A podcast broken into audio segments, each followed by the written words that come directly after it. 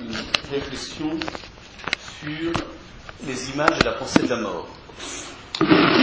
Fil, ce qui a été fait sur la télévision et qui va recouper, euh, je l'espère, euh, même si c'est de façon assez indirecte, beaucoup des problématiques du, du séminaire que nous avons rencontré chemin faisant. Je voudrais tout de suite apporter une précision pour qu'il n'y ait pas de malentendu.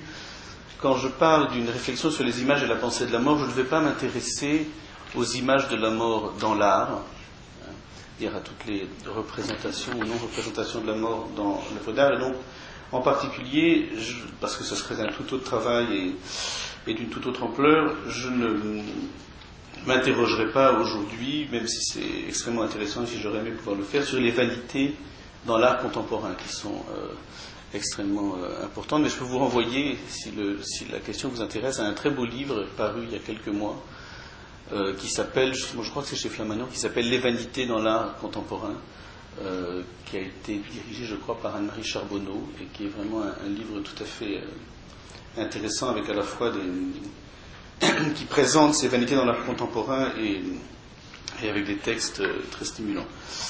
Non, les images auxquelles je, voudrais essayer de m'intéresser aujourd'hui, en, précisant que ce que je vous présente euh, ce soir est vraiment ce que, les Anglais appellent work in progress, c'est-à-dire c'est plus des, des questions que des certitudes, et même s'ils ne s'entendent pas, je mettrai beaucoup de points d'interrogation derrière ce que je dirai moi-même.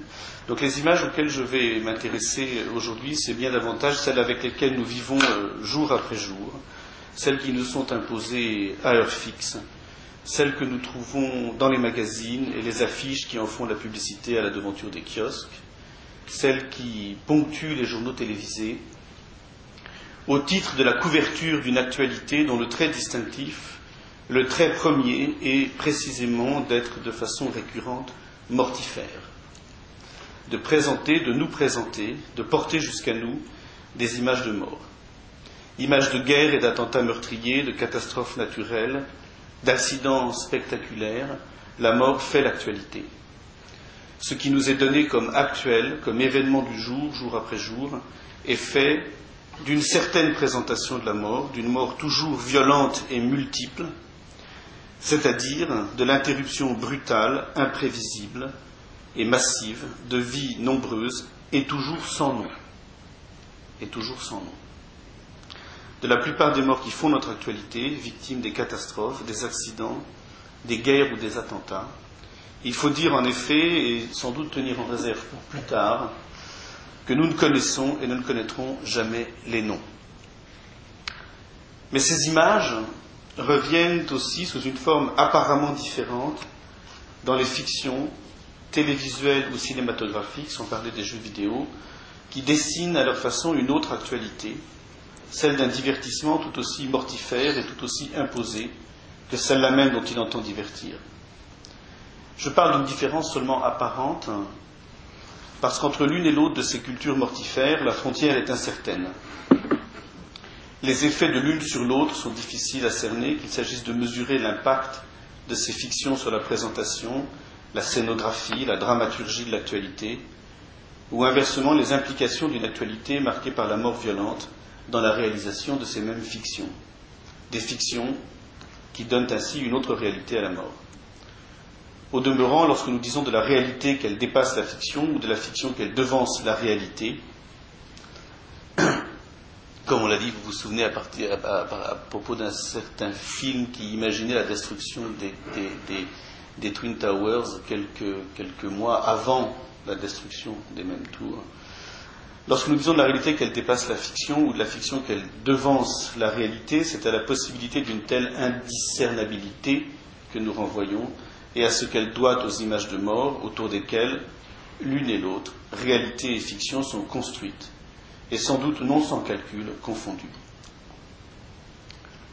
Que signifie le fait que nous vivions communément avec de telles images, que ces images soient effectivement des images que nous partageons Préalablement à toute considération d'ordre éthique, à leur condamnation ou à leur défense, ce n'est pas directement sur ce terrain-là que je voudrais me placer aujourd'hui, à toute analyse sociologique ou psychologique, il y en a beaucoup, à tout calcul de leurs effets, la compassion, l'indignation, la révolte, se fait ce fait implique trois ordres de questions sur lesquels je voudrais m'attarder aujourd'hui. Donc trois ordres de questions qui seront les miennes.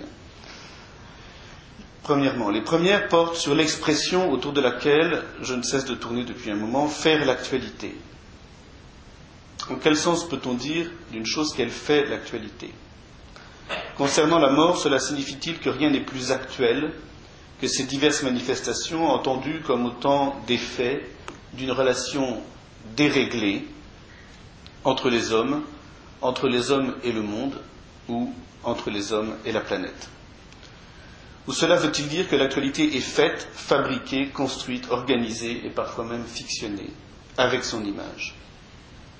Mais si tel est le cas, alors la question est la suivante, quels sont les motifs et les enjeux de la focalisation de cette construction sur de telles images? Où et comment se décide une telle focalisation? Le second ordre de questions, et je crois que là on rejoint quelques-unes des questions qui ont été posées au cours de ce séminaire, le second ordre de questions interroge la destination collective de ces images. Elles ne sont en effet jamais adressées à un individu singulier, en tant qu'elles nous, entre guillemets, sont imposées dans un même temps, dans un même temps, et qu'elles occupent le même espace public, elles participent de la constitution ou de la non-constitution d'un sujet collectif. Nous vivons avec ces images, mais nous vivons aussi avec d'autres, avec lesquelles nous les recevons passivement, sans vraiment les partager, même si parfois dans le meilleur des cas, nous nous en indignons, nous témoignons notre inquiétude de les supporter jour après jour et plus rarement prenons le temps de les analyser ou de les commenter. Des images de la mort, il faut se demander autrement dit, enfin de ces images-là dont je parle, il faut se demander autrement dit ce qu'elles font de nous, c'est-à-dire quelles nous elles font.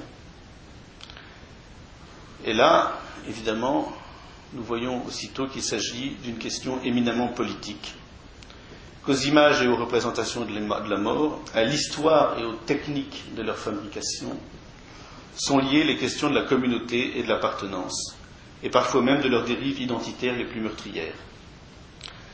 Cela est vrai sans doute de toute présentation de l'actualité dont il importe de souligner le privilège exorbitant, chacun en fait l'expérience euh, tous les jours euh, s'il ouvre son poste de téléviseur euh, à 8 heures, dont, il importe de souligner le privilège exorbitant qu'elles accordent au national, au local ou au régional. Sauf que précisément, sauf que précisément, elle ne fait jamais aussi facilement exception à son repli identitaire que lorsqu'elle peut présenter ce qui se passe, ce qui arrive ailleurs, sous le signe de la mort. Lorsque l'actualité cesse d'être nationale, locale ou régionale, Lorsqu'elle s'intéresse au reste du monde, c'est pour présenter des images de mort, comme si celles-ci constituaient la seule voie possible pour ouvrir le nous auquel elles sont adressées au reste du monde. Mais, troisième ordre de question, mais dès lors que nous nous demandons ce que nous partageons ou ne partageons pas dans et avec de telles images, une question surgit sans doute plus ardue. Quel rapport ce partage ou ce non-partage entretiennent-ils avec la pensée de la mort? Ces présentations ou représentations, autant de termes sur lesquels il faudra s'attarder, nous font-elles penser à la mort? Ou faut-il dire avec des accents pascaliens qu'elles nous en détournent, nous en distraient ou nous en divertissent? Est-ce une pensée commune de la mort qui nous rassemble aussi indéterminée que reste alors ce nous, ou est-ce, au contraire, son impensée et si la pensée de la mort est partageable d'une façon irréductible au partage de ces images, donc si la pensée de la mort est partageable d'une façon irréductible au partage de ces images, alors quel nous autre, quel autre nous s'en trouve autrement constitué Ces trois ordres de questions n'appartiennent pas, bien évidemment, en propre à notre époque. Pour en reprendre pour en prendre un exemple lointain, ni la question de l'exploitation politique et religieuse des images de la mort, ni celle de leur partage collectif, ni celle encore de leur rapport complexe à la pensée de la mort ne sont étrangères à la fin du Moyen Âge, notamment à cette époque où la mort noire, la peste, ravageait villes et campagnes en Europe. Et vous vous souvenez tous, évidemment, comment le cinéaste Ingmar Bergman le rappelait dès les premiers plans d'un film qui aurait beaucoup à nous apprendre sur les images de la mort. Je veux parler ici, évidemment, du septième saut. Et j'en rappellerai seulement quelques scènes en suivant l'ordre des questions évoquées à l'instant. Au début du film, je rappelle, j'évoque juste deux, trois scènes de ce film. Au début du film, la troupe d'acteurs, qui se mettra un peu plus tard sous la protection du chevalier Antonius Bloch, discute au réveil du spectacle qu'ils joueront à la fête des saints et de la représentation de la mort qui leur est commandée, commandée dans tous les sens du terme, à cette occasion par les autorités religieuses. Et à ce moment-là, celui qui dirige encore la troupe et qui sera le premier à mourir dans le film, celui-là dit Les prêtres qui dirigent, les prêtres spéculent sur la mort violente. Les prêtres spéculent sur la mort violente. Un peu plus tard, l'écuyer Jöns, qui lui rend visite et l'interroge sur la danse macabre qu'il est en train d'achever, un peintre répond en invoquant la nécessité pour les autorités de terroriser le peuple avec les images de la mort. Plus tard encore, alors qu'un prédicateur de la mort, au sens que Nietzsche donnera à ce terme, invective la foule en rappelant chacun à sa mort prochaine, hein, cette phrase-là, savez-vous tous bornés que vous allez mourir, l'écuyer Jöns, toujours lui, manifeste sa distance critique avec les images mêmes de ce discours en fustigeant ce qu'il appelle le jargon de la mort. Troisième point, mais c'est évidemment la partie d'échec, dont vous vous souvenez sans doute, la partie d'échec entre le chevalier et la personnification de la mort, ce qui est l'image de la mort par excellence, l'image de toutes les images et de tous les masques mortuaires, qui porte au plus haut le questionnement de cette image. Au chevalier qui l'interroge au retour des croisades sur le sens de la mort, la figure de la mort répond d'elle-même qu'elle ne sait rien. Dire de la mort, la silhouette sombre qui en personnifie comme un masque vivant toutes les images, déclare qu'elle n'a et n'aura jamais rien à nous apprendre. D'où la question que je voudrais tenter de poser aujourd'hui. Qu'en est-il de la pensée de la mort comme pensée commune et comme pensée partagée face aux images de la mort qui sont notre lot ou notre sort commun? Le paradoxe de cette pensée est le suivant. Il n'en est aucune qui est seule davantage celui qui s'y attarde. Le rapport que chacun entretient avec sa propre finitude comme avec celle des autres devançant par la pensée l'échéance de sa propre disparition ou celle de ses proches, est un rapport singulier. disant cela, je fais évidemment signe vers les analyses que propose Heidegger de l'être pour la mort dans les paragraphes 46 à 53 de Sein Insight qui euh, insiste euh, particulièrement sur cette euh, singularité absolue du rapport à la mort. Il est même ce qui fait donc ce rapport le rapport de chacun à sa propre finitude et à sa mort. Il est même ce qui fait la singularité absolue de chacun, au sens où personne ne peut penser à ma place, ma propre disparition, pas plus qu'il ne pensera comme moi, dans, dans les mêmes termes, celle de mes proches.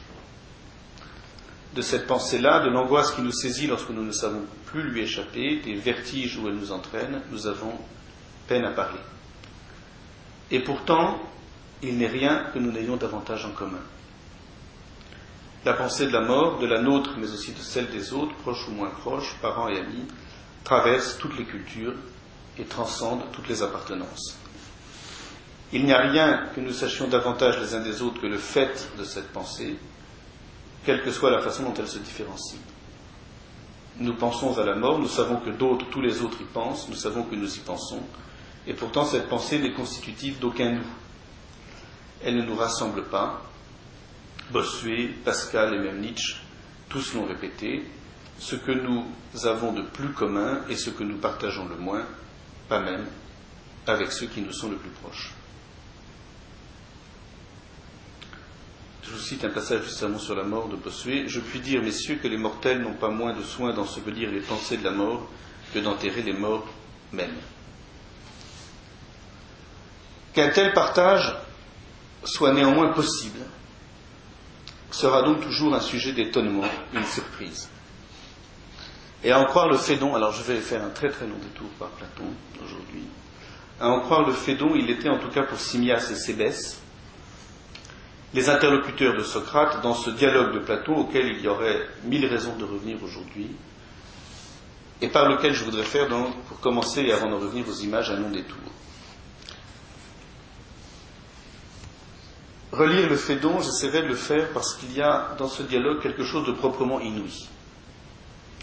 Il ne s'agit pas seulement d'un texte philosophique sur la mort, du premier peut-être, ou du plus célèbre d'entre eux, dont la lecture et le commentaire traversent toute l'histoire de l'Occident, d'une pensée de la mort donc, d'une pensée parmi d'autres et à l'origine de tant d'autres, mais du partage de cette pensée. C'est la possibilité même d'un tel partage, au lieu des atermoiements, des pleurs, de la terreur ou de l'effroi, qui est en question, une possibilité à ce point improbable qu'elle ne cesse de surprendre les interlocuteurs du dialogue au moment même où ils l'éprouvent. Donc vous vous souvenez tous de la, scène, la scène que Phédon raconte à Échérat, elle est la suivante. Accompagné de Simias, de Sébès et de quelques autres, Phédon s'est rendu à la prison pour soutenir Socrate dans les derniers instants qui devaient précéder son exécution. Les voici donc rassemblés autour du maître, et aussitôt pris au dépourvu par son manque d'appréhension et d'affliction, par sa sérénité et même par sa joie apparente. Aucun chagrin, aucune frayeur, aucune angoisse ne transparaissent dans ses gestes et dans ses paroles. Socrate semble échapper à toutes les représentations de la mort qui en font une chose terrifiante. Aussi, ceux qui sont venus l'entourer et le soutenir, et peut-être même le consoler, voient-ils le rôle s'inverser? Pour qu'un tel détachement soit possible, il faut que le philosophe soit habité par une pensée de la mort assez forte pour rencontrer les images les plus convenues, une pensée donc ils, ils, les interlocuteurs de Socrate, demandent aussitôt, précisément, le partage. Je vous cite ici un passage du Phédon, 63c. Alors quoi, Socrate dit Simias Est-ce que tu as l'intention de t'en aller en gardant pour toi seul à l'esprit une telle pensée? Est-ce que tu ne la partageras pas avec nous? Il me semble pourtant que c'est certainement une pensée qui nous est commune et qui en même temps est bonne pour nous. J'insiste sinon sur cette première personne du pluriel, sur ce nous qui, euh, comme vous savez, est quand même un, pronom transversal dans toutes les analyses? Qui sont proposées ici dans le cadre de ce séminaire. Ce qui se donne dans l'imminence de la mort, dans le temps de son ultime devancement, est le partage d'une pensée dont l'explication et la discussion vont de fait occuper tout, ou presque tout le dialogue. Presque tout, car c'est sur une illustration, une image peut-être, comme vous vous en souvenez, dans le prolongement ou la continuité de cette pensée, qu'il s'achèvera. Cette pensée, la voici donc de la bouche de Socrate, celle qui va occuper tout le dialogue. Je, cite ici Socrate. Ce que précisément on nomme mort, c'est une déliaison et une séparation de l'âme d'avec le corps. Si la question est que pouvons-nous et que devrions-nous partager à propos de la mort, la réponse socratique que ces interlocuteurs ont tant de mal à entendre est, je cite, rien d'autre que la pensée de la mort. Enfin non, je cite pas, je traduis. Rien d'autre que la pensée de la mort comme déliaison de l'âme avec le corps. Or, cette déliaison, comme vous savez, cette déliaison n'est pas seulement le nom de la mort, elle est aussi celui de la pensée. Penser suppose en effet pour Platon que l'âme ne soit plus accaparée par les besoins du corps, qu'elle se détache, se délie, se libère du corps, de ses sensations, de ses plaisirs et sans doute aussi de son délire. Il en résulte entre l'une et l'autre, pour Platon, une communauté d'essence qui donne à la scène, cette scène que je tente de décrire, de reproduire, qui donne à la scène un éclairage supplémentaire. L'imminence de la mort devient le temps propre de la pensée, du moins pour les sages, parce que jamais l'âme de son vivant n'y est plus proche de sa libération. Et jamais la pensée n'est plus proche de se saisir elle-même que lorsque, libérée de son effroi ou de son appréhension, elle pense la mort.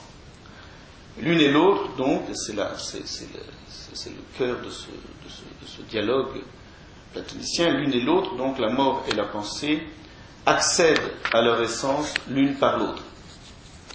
La pensée se saisit elle-même en étant pensée de la mort, et la mort se laisse connaître lorsque, surmontant ce que nous craignons de perdre avec elle, tout ce qui nous attache à la vie, nous en faisons l'objet de notre pensée. Mais ce qui nous attache et nous lie, y compris les uns et d'autres, est aussi ce que nous imaginons avoir en propre, à commencer par notre corps. La liaison, à l'inverse de la déliaison, s'étend à toutes les sphères du propre et de l'appropriation. Le visage et la silhouette, les biens, les honneurs, etc. C'est pourquoi la pensée, y compris la pensée de la mort, n'est telle que si elle est en même temps désappropriation. À l'inverse, la crainte de la mort ou le refus de la pensée révèle l'attachement à ces mêmes figures du propre. Nous craignons la mort, explique Socrate, à mesure que nous tenons à ce que nous sommes et à ce que nous détenons. Je cite ici un passage très célèbre du Phédon. Si tu vois un homme se révolter quand il est sur le point de mourir, c'est qu'il n'était pas ami du savoir, mais un quelconque ami du corps. Le même pouvant d'ailleurs être aussi, si cela se trouve, ami de l'argent, ami des honneurs, soit des unes, soit des autres, soit des deux Fin de citation. À quoi tenons-nous? Qu'est-ce qui nous tient et nous maintient? Il me semble que le Fédon n'a pas d'autre question. L'imminence de la mort, de la mienne comme de celle d'autrui, son anticipation, son devancement ultime, sont un temps propice à la pensée de ce qui nous tient. Or, dans le dialogue de Platon, l'essentiel est ici que cette question est une question partagée. Si la pensée suppose comme la mort qu'elle anticipe et à son image la déliaison des figures du propre, cela implique que ce partage est aussi et peut-être prioritairement celui de cette désappropriation. À ses amis qui se demandent ce qu'ils pourront partager avec lui dans les derniers instants qui lui sont accordés, Socrate répond ainsi un autre regard sur ce qui nous tient et à quoi nous tenons. Là, c'est moi qui traduis, hein, c'est pas, une citation du Phédon. Socrate répond un autre regard sur ce qui nous tient et à quoi nous tenons. Cet autre regard n'est autre que par sa différence avec celui qui porte notre attention sur les choses que nous aimons, à quoi nous disons tenir notre corps, nos biens, les honneurs. On notera au passage, pour y revenir plus tard, c'est un des vrais, des, vrais points compliqués du fait donc. On notera au passage que Socrate ne mentionne pas les parents, les amis, qu'à aucun moment du dialogue, il n'évoque, au fil de ce dialogue, la mort comme une séparation des proches, son imminence comme l'anticipation d'un deuil, sa déliaison comme une épreuve pour ceux qui restent.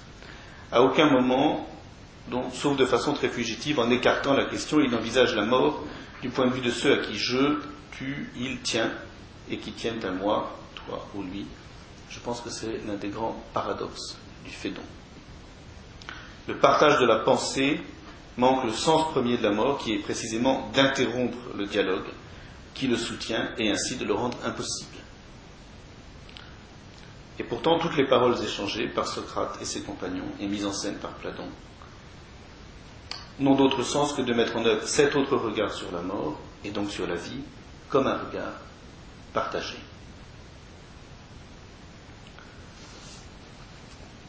Mais il y a encore, j'en ai pas tout à fait fini avec Platon, mais j'ai encore, encore un tout petit peu d'attention pour me suivre dans cette lecture du Phédon. Il est encore un autre trait qui en fait l'altérité, un trait qui ne se découvre qu'à demander en quoi consiste, évidemment, je vais insister aujourd'hui sur ce verbe consister, vous pouvez imaginer pourquoi, mais il est encore un autre trait qui en fait l'altérité, un trait qui ne se découvre qu'à demander en quoi consiste la pensée. Platon y consacre la partie la plus importante du dialogue. Autre, la pensée l'est parce qu'elle est fondamentalement réminiscence. Et ça ne vous étonnera pas non plus si aujourd'hui je vais insister beaucoup sur cette question de la réminiscence, de la mémoire, etc. Pensée, autre la pensée parce qu'elle est fondamentalement réminiscence. là, comme vous pouvez l'imaginer, je rentre en voisinage avec un certain nombre de travaux de Bernard Stiegler. Penser, c'est se souvenir de ce qu'on a appris. L'anticipation de la mort jusque dans son imminence est un temps propice à la remémoration des savoirs enfouis. Parce que c'est le temps propre à la pensée, dit Platon dans le Phédon, c'est un temps propice à la remémoration des savoirs enfouis. Et en l'occurrence, ce dont nous nous souvenons en ce moment précis, ce que Socrate partage avec ses amis, c'est la réminiscence de la mort elle-même, de ce que signifie chaque mort. Là, je vais insister sur ce chaque mort, de ce que signifie chaque mort singulièrement. C'est-à-dire aussi le souvenir de ce à quoi tient non pas la vie en général, mais une vie, chaque vie dans sa singularité. De cette réminiscence, l'opinion commune garde quelque chose. Lorsque tel ou tel qui a cru sa dernière heure venue dans une situation de péril souligne qu'il a vu alors défiler en accéléré le film de sa vie. Dans de telles circonstances, l'anticipation de cette déliaison qu'est la mort se conjugue au futur antérieur sur le mode suivant voilà ce qu'aurait été ma vie, voilà ce que j'en aurais fait. Il faut néanmoins, avant d'en finir avec le fédon, il faut néanmoins nuancer encore. Si l'anticipation de la mort, sa pensée ou son appréhension implique une remémoration, celle-ci n'a pas nécessairement la pensée pour objet. Cela dépend, explique Socrate, de la façon dont chacun a vécu, de ce à quoi sa vie fut attachée. Si celle-ci fut marquée parce que l'interlocuteur de Simias et Sébès appelle les mots liés à l'humaine condition, qu'il énumère, dans les termes suivants errance, déraison, terreur, désir sauvage, il n'y aura d'autre souvenir possible que celui de la crainte elle-même. La pensée sera entachée de cette crainte, qui est d'abord la crainte de perdre ce avec quoi et grâce à quoi tout aura été fait pour fuir la pensée, et notamment la pensée de la mort. Ces mots, comme on sait, sont, pour Platon, fonction de notre attachement au corps, du lien que nous aurons entretenu avec, je cite, ce qu'on peut toucher, voir, boire, manger, servir au plaisir de l'amour. Leur souvenir alors, si l'on suit Platon, est cela même qui oblitère toute pensée de la déliaison. A l'inverse, si la vie aura été marquée par l'exercice de la pensée, ce que Socrate appelle une vie de philosophe, c'est-à-dire par l'apprentissage de la déliaison, c'est son souvenir qui s'imposera au moment de mourir. Ainsi s'inscrit au cœur du dialogue platonicien cette idée dont toute l'histoire de la pensée occidentale aura porté l'héritage. Cette idée, c'est véritablement le cœur du dialogue. C'est penser n'est autre n'est rien d'autre que s'exercer à mourir. Je cite ici ce, passage crucial tellement lourd de conséquences du Fédon.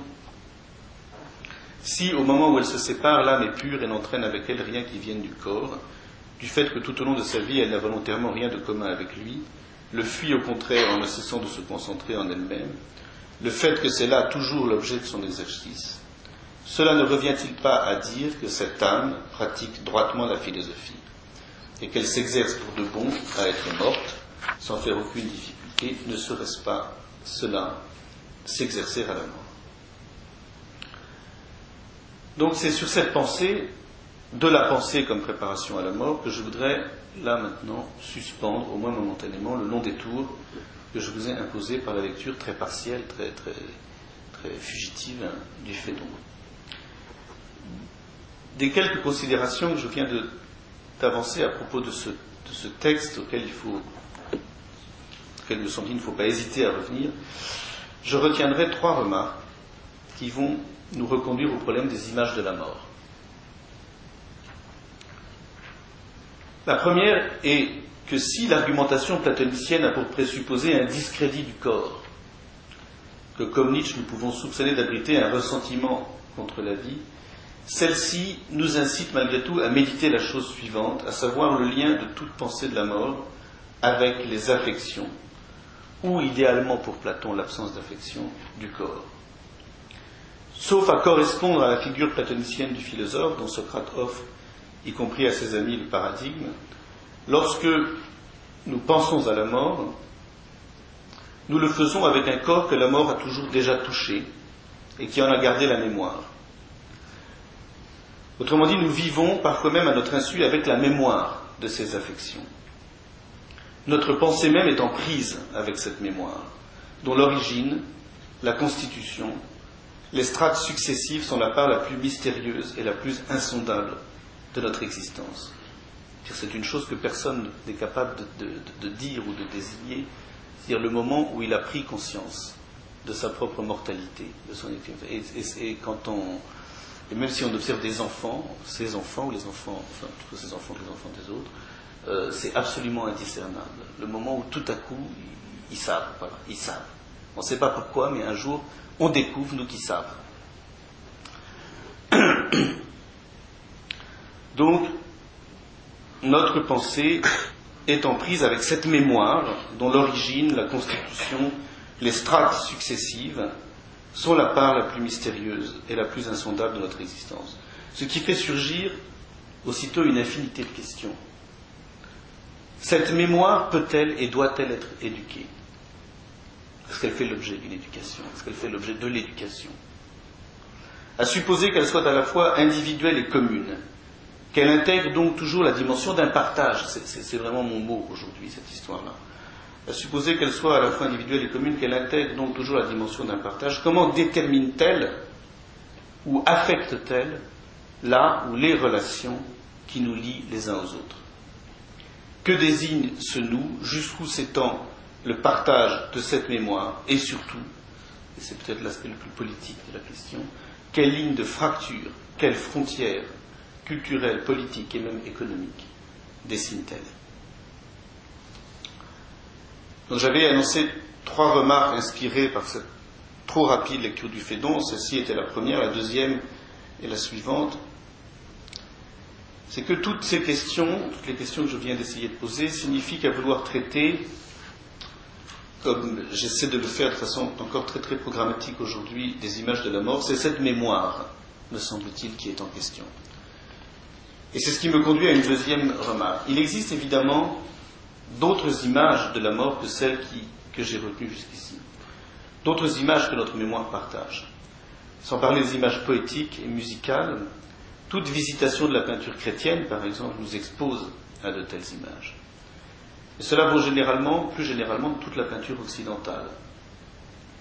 Certaines de ces images évoquent déjà les horreurs de la guerre, comme cet ensemble d'eau fortes de Jacques Callot intitulé Les misères et malheurs de la guerre, en 1633, ou celle que Goya réalisa entre 1810 et 1820, les désastres, Los Desastres de la Guerra, ou encore les dessins d'Otto Dix et de Georges Gross.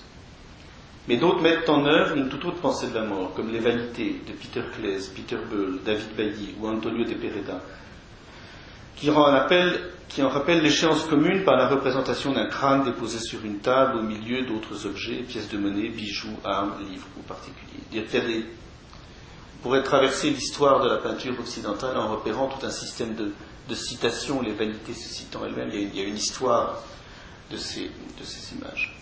Quels critères alors devra-t-on retenir pour distinguer entre toutes ces images? Est-ce que c'est le réel et l'imaginaire, l'art?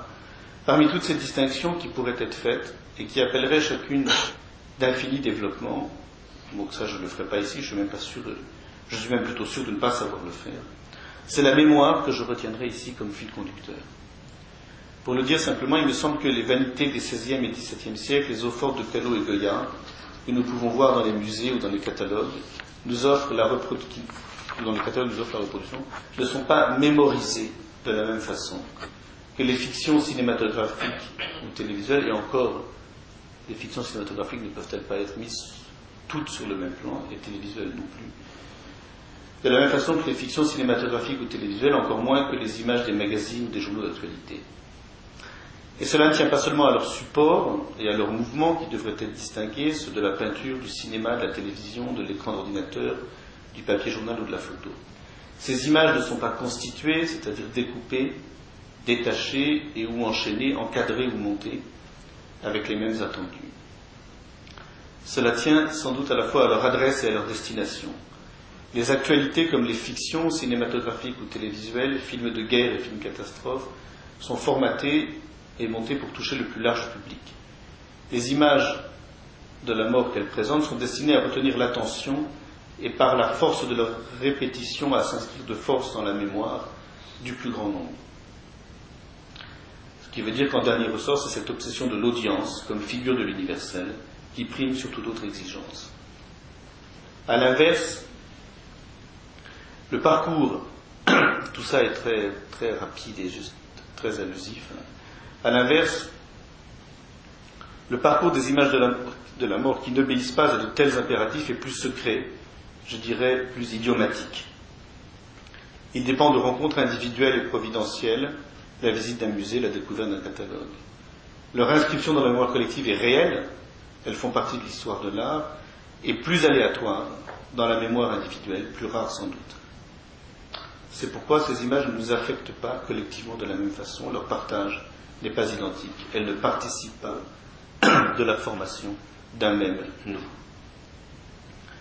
Or, cette différenciation de l'affection et de la mémorisation se redouble d'une différenciation du rapport à la pensée de la mort. Ces images ne nous font pas toutes penser à la mort semblablement, elles n'ont pas, je risquerais ici un, mot qui peut-être qui elles n'ont pas, je dirais, la même pensivité. pour moi, c'est une chose sur laquelle je m'interroge en ce moment et que j'ai beaucoup du mal, beaucoup de mal à cerner, de savoir ce que c'est que la pensivité d'une image. Ma dernière remarque concernera alors, ce sera, donc, j'avais annoncé trois remarques, ma dernière remarque concernera alors les enjeux politiques de cette pensivité ou de son absence. Comme j'ai tenté de le rappeler plus haut, les images de la mort qui font l'actualité sont des images de mort violentes, accidents, guerres, épidémies, catastrophes naturelles, attentats, meurtres, tout comme celles de la plupart des fictions, films et séries qui nous sont imposées. Notre rapport quotidien à la mort, a supposé que cela circonscrive encore un rapport, est surdéterminé par de telles images plus régulières, plus fréquentes et plus simultanées que toute autre expérience de la mort. Lorsque nous pensons à la mort, donc nous le faisons, que nous le voulions ou non, c'est là que je rejoins vraiment, je pense, les, problématiques de ce séminaire. Lorsque nous pensons à la mort, donc nous le faisons, que nous le voulions ou non, avec un corps affecté par des images que nous aurons incorporées, fût-ce à notre insu, des images qui nous auront tour à tour fascinés, attristés, indignés ou angoissés. Or, ces images ne peuvent être dissociées de leurs conditions techniques de production et de diffusion.